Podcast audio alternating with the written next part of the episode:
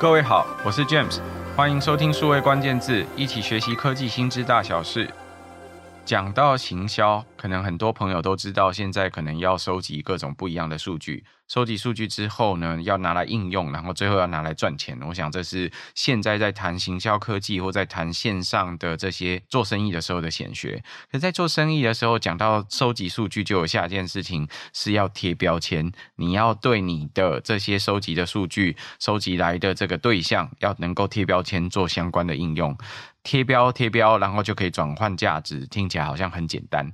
可是到底要贴什么标？谁来贴？怎么贴？其实好像不是一件很容易的事。在这一集的数位关键字，我们邀请到的是九一 APP 的产品副总李政伟 Tiger 来为我们分享贴标这件事情到底该怎么做。我们欢迎 Tiger。Hello James，还有听众朋友，大家好，我又来了，我是 Tiger。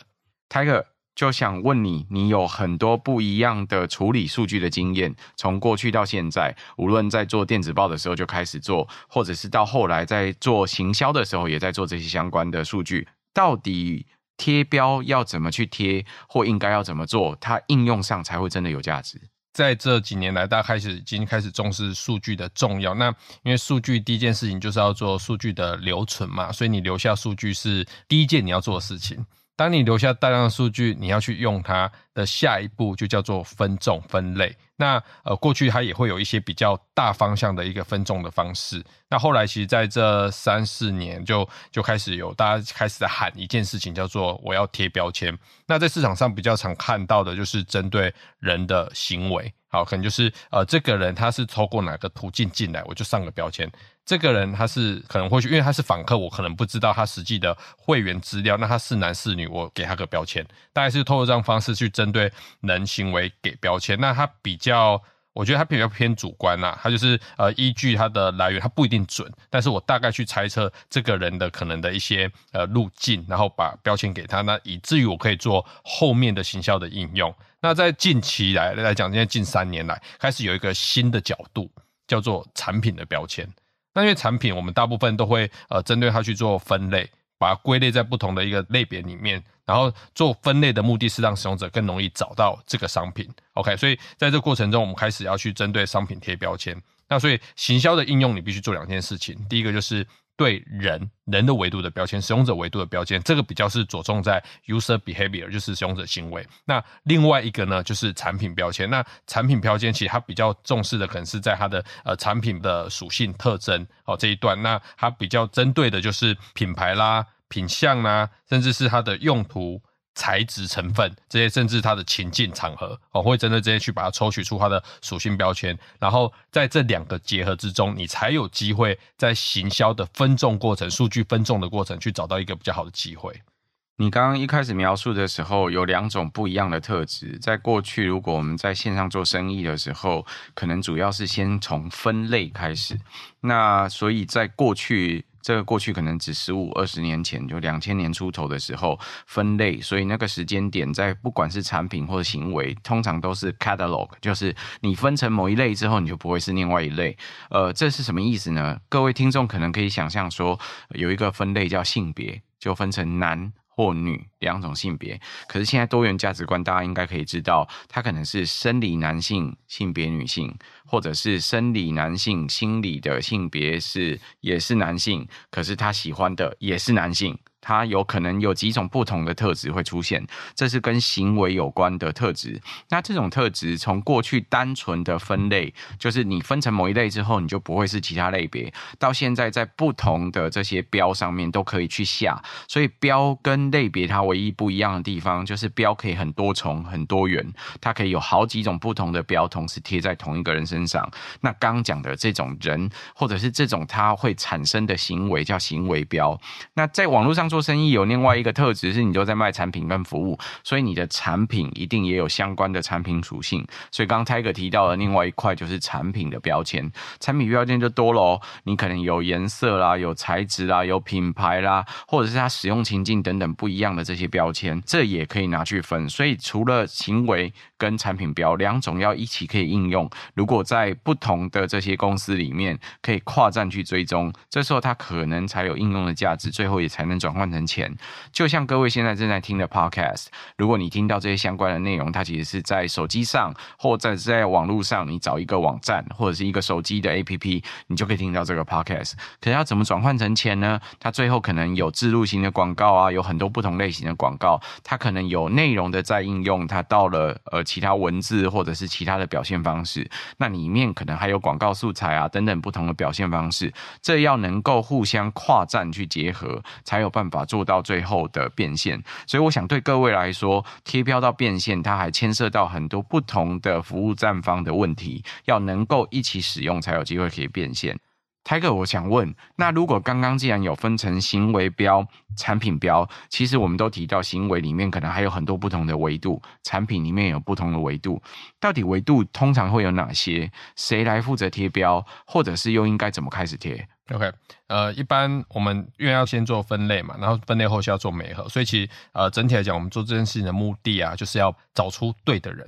那对的人，其实我觉得行为标它比较比较直觉啦，就是你看你只要使用的目的，就刚刚说你是从 user profile 里面去贴标，还是从它的来源途径这这些去贴标，其实我觉得它没有一定的定义规则，所以但是它就是你要去清楚知道它是因何而来，它是什么样的样貌的人，你就去把它标签贴上去就可以了。好，那但是一个叫做呃对物的贴标，因为。对的人，你要对上对的物啊。那对的物，我觉得是比较呃可以比较细致讨论的，因为呃商品它因为行销操作的描述，它会有很多很多的惯用语，或是不同的国家，你看像单纯以台湾跟香港都有在用繁体中文的，有一个就是很很大差别，我们叫做洗面乳，它叫做洗面奶。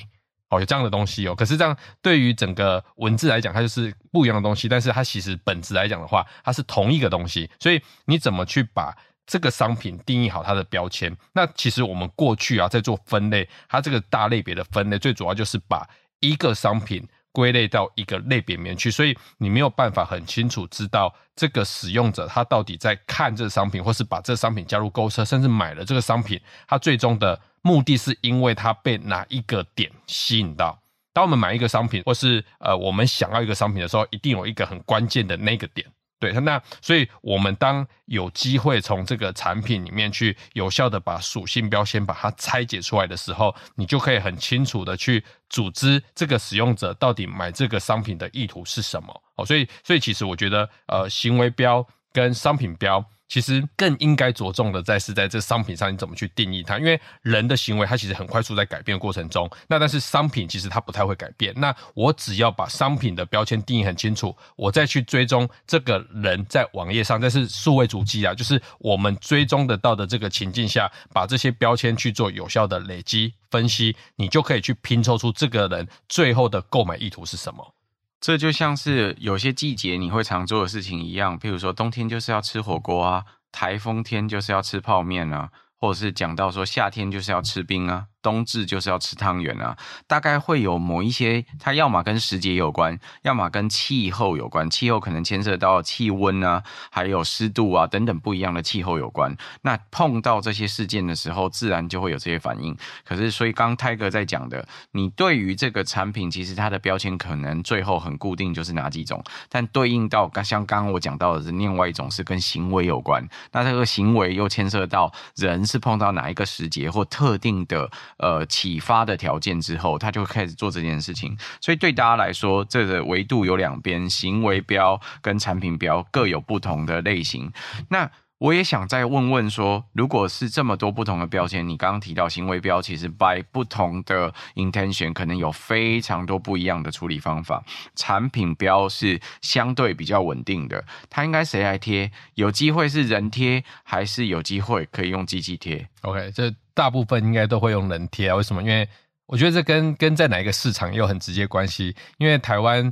人力成本相对比较低一点点，那当然过去在中国相对，所以中国其实他们在因为他们的电商发展的其实领先台湾是非常多的哦。那他们在一些二线城市，其实他们有所谓的标签工厂，所以我觉得即使你要用机器贴，它背后其实还是会有人。那大部分的因为商品数量可能没有那么多，因为大部分的品牌，如果你今天你是一个通路的话。你可能集合了大量的不同品牌的商品，那你商品数量不管是万啊，甚至几十万，甚至到百万，那你非得用机器去处理它。那待会我们来说怎么用机器处理。那我先讲比较常见的大部分的品牌，它应该呃商品数量大概就是几十，甚至顶多几百、一千就很了不起的。那这时候他就会选择呃，我可能就人去定义它。好，那人去定义它，它没有错，可是它总是会有一些问题。问题是这个人他到底稳不稳定？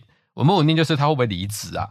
毕竟贴标它会影响到这个人他的过去的经历、他的想法、他的各种不同的呃思考逻辑，他会产生出不同的结果。所以当这个人他离职了，假设我就说这某个人他离职，他原本都是公司都是他的贴标的，那换了一个人来贴，我讲那个结果就会变得不一样。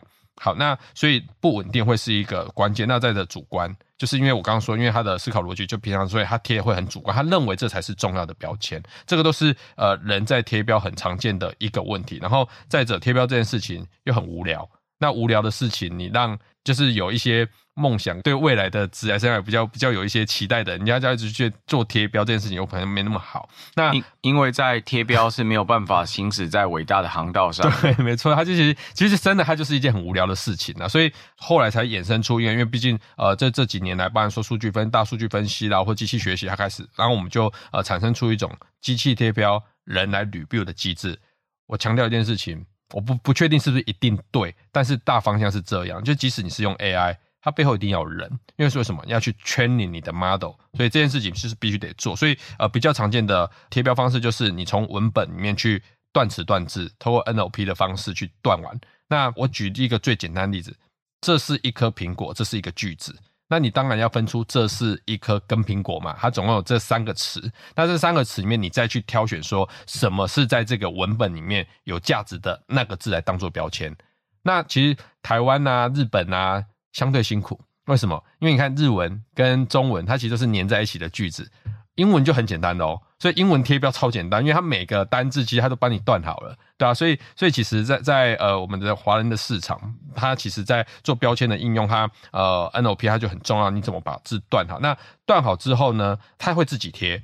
那因为 AI 它就像个孩子嘛，它一开始它就是不知道怎么贴，反正它用它的角度，包含说字与字的距离，然后词出现的。频率啦等这些方式，他去找出他自己认为的逻逻辑跟规则，然后把这标签取出来。那我这时候就要人去 review 它，review 它，告诉他说你这个对，你这个错，甚至你要在你的标签上到你的应用服务的时候，你让后续的使用者行为来纠正它，这叫做所谓的 feedback loop。你要让呃整个模型它会完整的话，它必须要有一个好的回馈循环。好，所以我简单讲，你贴出这十个标签，然后其中两个标签自始至终都没有人点。那可能这标签肯定有问题嘛？那你就要告诉你的模型说，哎，这个标贴的有点奇怪，好，所以它就以后就会去做一些调整，好，所以总而言之，整个贴标过程，它其实你要去定义它的标签，比较建议的做法，你要让多数人去处理它，因为你要撇除掉呃他个人主观的这个问题，然后你要让他去让多数的角度去迎合整个市场消费者。所以过去我们在做贴标的时候，其实呃我们背后在做 review。AI 它贴出来的标签的是一个团队，它这个团队其实它呃富含的男女，里面包含着呃有有不同年龄层、不同的消费属性的这些消费者，因为这些标签最终要面对的就是消费大众，对，所以你要贴出他们呃习惯的标签。然后，但再提醒一点，就是有时候标签呐、啊，在贴标过程中，呃，它会有所谓的专家知识，或是它叫做行话啦。好，那那些行话它到底重不重要？呃，其实我我我之前有一个比较比较特别的案例。卷子，你有听过什么叫刀板吗？没有，认真。对，好，你不知道什么叫刀板。其实我当当时也不知道，因为它是桌球拍的一种，它有一种就叫刀板。那其实你看在，在呃体育用品店，其实你是那个专业领域，你就会知道我要找刀板。可是正常的我根本不知道刀板是什么，它应该对应的叫桌球拍。对，所以桌球拍之于刀板，所以这时候这叫专家知识。对，所以你就要去定义所谓的同义的标签，同义词它怎么去关联出来。好，那我再举一个使用者比较常遇到，就是品牌对于产品的行销包装，有一种洗脸的东西叫洁颜凝胶，听过吗？对对，这个也没听过，欸、没听过。那你没有在洗脸？有听过洗面乳，连洗面奶都是去香港还真看过，看过，所以我不知道洁颜凝胶是什么好。好，那女生可能会比较知道，因为你去找其实各大通路、各大品牌，其实他们都有所谓的洁颜凝胶这支产品。你细细的再去思考这四个字。洁颜就在洗脸呐、啊，它只是凝胶类的嘛。但是一般的消费者，他要找一个商品，他不可能打洁颜凝胶。但是我的商品就是洁颜凝胶，在搜寻的世界，那个叫做文本的比对，叫做全文检索。你打洗面乳，你是找不到洁颜凝胶的啦。可是这时候，如果你透过标签的力量，同义词的价值，你就会变成说，我把洁颜凝胶。等同于同义字叫做洗面乳，所以当使用者搜洗面乳，洁凝胶应该要浮出来啊，所以这是标签，它可以再做到一个应用方式。因为它的目的其实洁颜就是洗脸，所以这两件事可能一样，所以洗脸、洗面、洁颜三个字可能都是同义字，它应该要可以互相找得到。对，那你要留一个，因为呃版面有限嘛，所以你要留那个大部分的使用者会找的那个字，你才有可能让你的商品浮出水面来，让大家看得到。其实刚刚 Tiger 在提醒大家的是，我们过去在做自然语言处理的研究，或者是相关的技术开发的时候，会常常碰到的其中一个问题，叫做断词断句。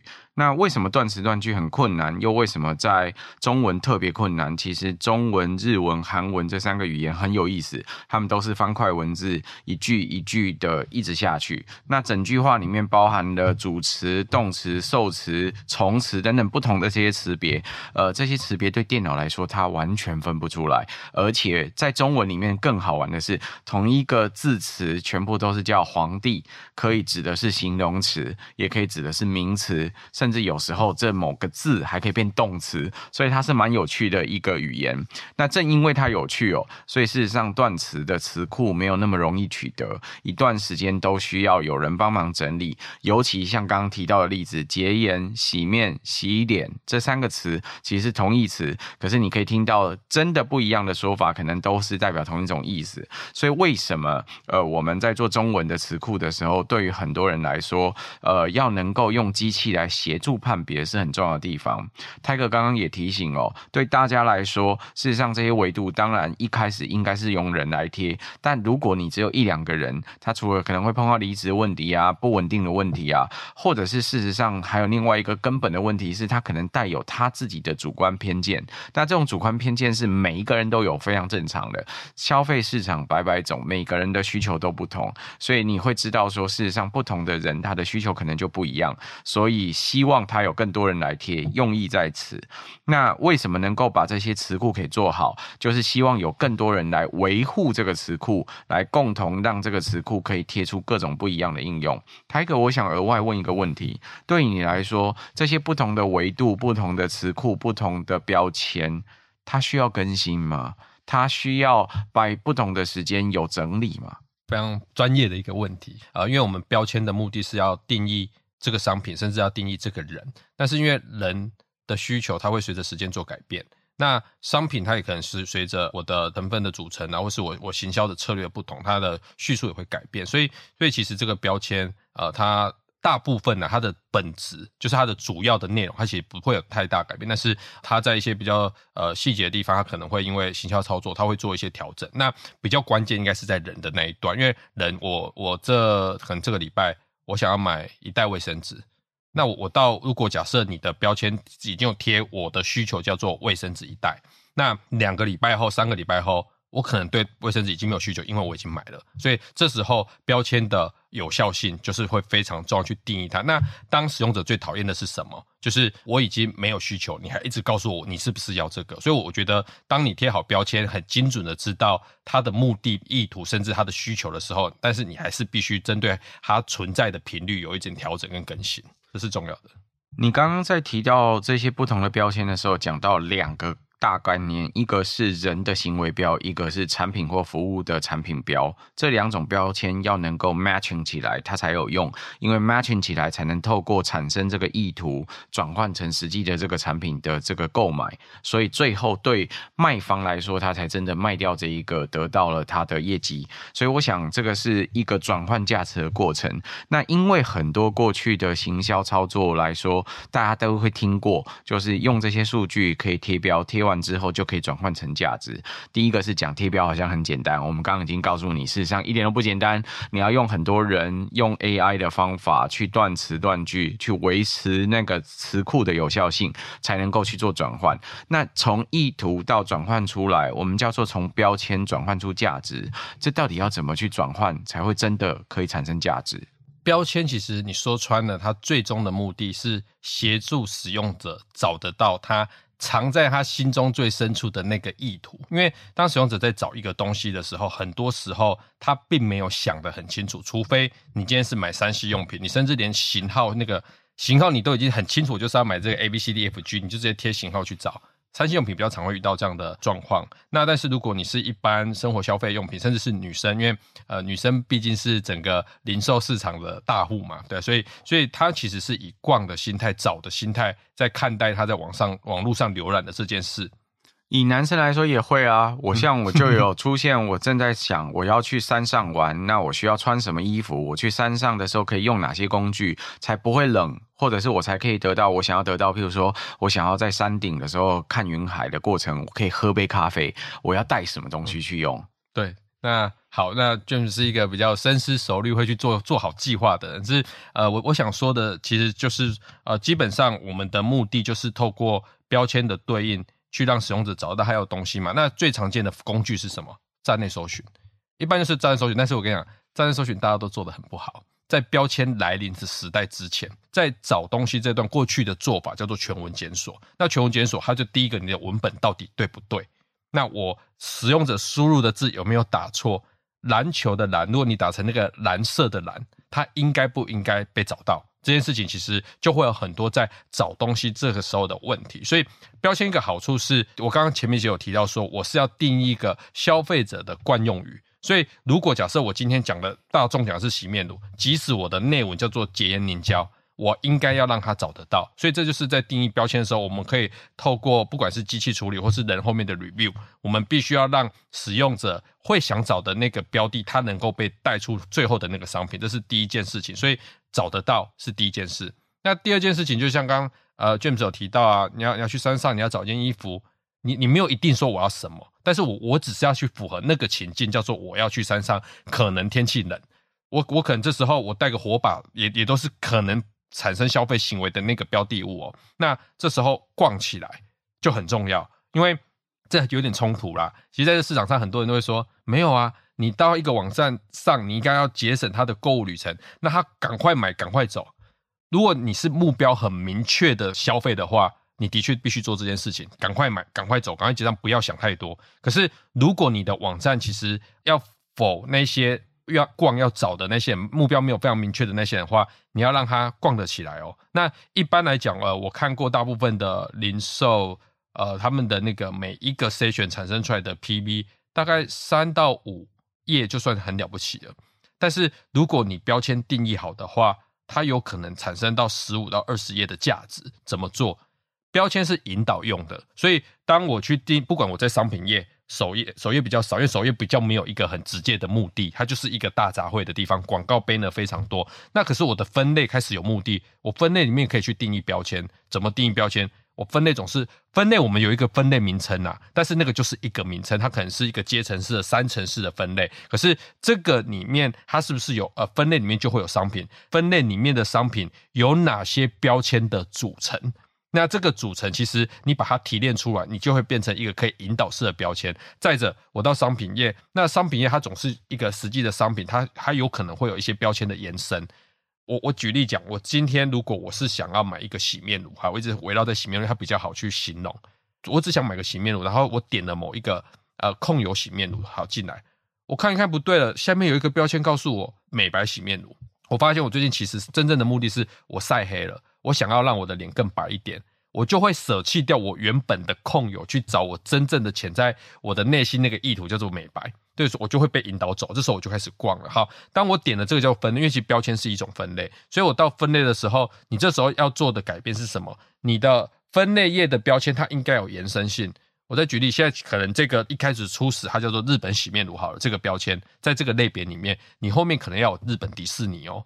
就是你最后一直延展，你可能总共这页有二十个标签。你第一个叫做日本洗面乳，你最后一个可能叫日本迪士尼。它的原因是因为日本是一个很重要的标签，因为它是一个很重要的产品来源嘛的国家，所以对日本洗面乳有兴趣的，他可能会对日本迪士尼有兴趣。所以当他把日本的洗面乳加进购物车的时候，他就会因为我被你引导看到日本迪士尼，我把日本迪士尼的商品我也加进去，去增加他的购物车产生出来的那个商品数量跟客单价。其实这种延伸性在很多不同的地方都会出现。刚刚 Tiger 提到的是日本，讲到的是洗面乳，那很有可能其实光同一个情境底下。都在浴室里面，除了洗面乳，你可能会有牙膏，可能会有洗发乳，可能会有肥皂。所以，如果你对日本的洗面乳感到兴趣，你会不会同时对日本的洗发精，或者是肥皂，或甚至牙膏也感到兴趣呢？会不会对同一个生产商的不同系列的产品也都感到兴趣？这都是可以去延伸推广的地方。或像我刚刚讲的那个意图，我提到了我要去山上，我希望可以保暖，所以我想到的是衣服。可是保暖这个关键字。可能还有很多不同的解释或延伸，譬如说，那上山的时候可不可以带暖暖包？可不可以如同泰哥讲的，提议带个火把吧？还是我们带个电暖炉，或者是我带一个火炉？等等的方法上去都有可能，所以不同的做法很有可能同一个标签是山上保暖，这时候就出现了类似的应用情境，可是完全不同的提案。对于人们来说，他的生活是需要很多不一样的提案才能完成那个意图的。这就是为什么泰哥刚刚提到说要逛起来的地方。那这也也是真正人们在线上消费有趣之处哦，因为虽然有很多不一样的行为，有不一样的产品，但就因为它是。标签它已经不是类别，所以这些标签会把不同的这个产品的场景应用或产品的某些维度或特质去决定了。人们可能会怎么去用它，所以在贴标的时候，事实上你必须考虑这些不同的面向，才有办法把它贴好来。那对于 Tiger 来说，呃，如果我都自己把我自己的站里面的标签贴好，我就已经可以拿到业绩吗？还是我需要跟大家一起合作才有机会拿到这些业绩？刚刚其实我们一直在讲的标签，其实。就是我在在过程中，其实我有在提示，但是我我要跟大家强调一个非常关键的重点，就是当你标签贴完，大部分它都是属性标，这个属性标是比较单词的，它不管是名词、动词、形容词都好，它可能是美白，它可能是洗面乳，可能是呃控油，这叫属性标。但使用者他最后买单一定是一个情境，它可能叫做控油洗面乳，而不是单纯一个控油，因为控油那个叫做类别。洗面乳它就是一个品相，对，所以你必须还要再做到的下一步就是呃，因为我们的最终目的是让使用者可以找到他要的东西，然后买单嘛，对，所以你要把情境组起来。我再举例说，如果假设呃，就最近天气比较冷，那我要买外套，你去 Google 搜寻，你不会只搜寻，除非你真的只是打个外套的这种人其实不多了，你真的会打防风外套、防水外套、西装外套、牛仔外套等等等等，你一定会打，或甚至你打品牌。呃，那个某某品牌的外套嘞，类似像这样，你一定会有一个组组合。所以怎么组？你没有用对的方式去组，你很容易发生一件事情，叫做美白控油，因为就是词嘛，词的组合。好，跟那个洗面乳、牙膏，你就会这样组，因为两个词组起来，那这是没有意义的，这是没有使用者搜寻意图的。所以你如何把你这在商品里面萃取出来的大部分的。很多很多，因为一一个商品它大概取出大概十五到二十个有效标签哦。那你去做一个穷举的动作，你可以组出多少的呃组合标签？那这些组合标签哪些才是必须显示在你页面上，去引导使用者找到他真的想要东西的那个项目？我觉得这是大家必须要去思考的。那好，那这时候当你有标签的时候，你当然接下来就是应用啊。那应用的渠道。数据的目的是为了让你的应用渠道它做更有效的使用，所以呃，你的渠道不外乎像我们呃前几集有提到说，像 email 啦，甚至你现在呃大部分在行销数位行销应用里面会有 Google 啦，会有 FB 啦、简讯啊、Line 啦等等都是。那你其实你当你很清楚的去定义一个受众包，这个受众包就是哪一群人他要什么东西，广告一定都是有两种角度，一个角度是谁要给什么。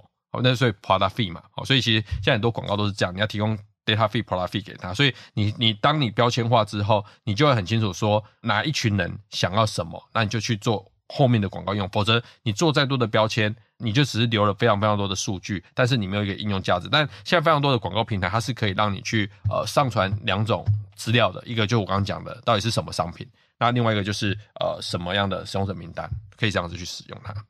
所以，对于不同的公司来说，事实上，你大概可以把商品分类好之后，全部往上丢，在不同的平台里面可以去做 matching。